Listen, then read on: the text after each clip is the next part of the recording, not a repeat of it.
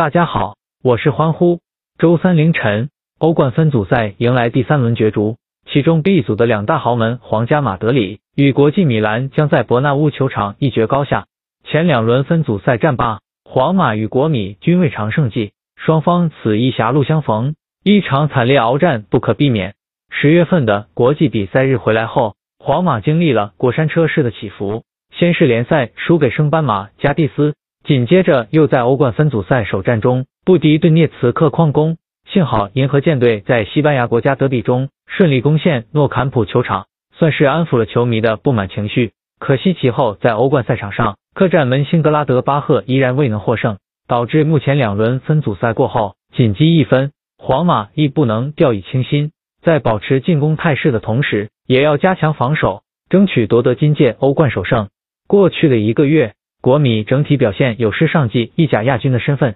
六仗各项赛事仅得一场胜利，其中欧冠分组赛两战全和，携手皇马排名 B 组最后两位。两队接下来两轮分组赛的背靠背交手，战果将决定着彼此的命运。回顾最近不胜的五仗各项赛事，国米全部都在场面上占优，但却无法拿下胜利，由此说明并非偶然或运气问题，而是球队战术打法遭到对手实穿。主帅孔蒂可谓难辞其咎，其惯用的三四幺二或三五二阵型经济防守端的表现都无法令人满意。六轮联赛失掉十球，均场失一点六七球，实在让人为蓝黑军团此番马德里之行担心。皇马近期状态有所回勇，近三仗各项赛事取得两胜一平不败战绩。反观国米过去六仗各项赛事仅胜一场，加之今仗缺少锋线大将，欢呼预测。皇家马德里主场二比一击败国际米兰。关注我为足球欢呼获取另一场亚特兰大对阵利物浦的推荐。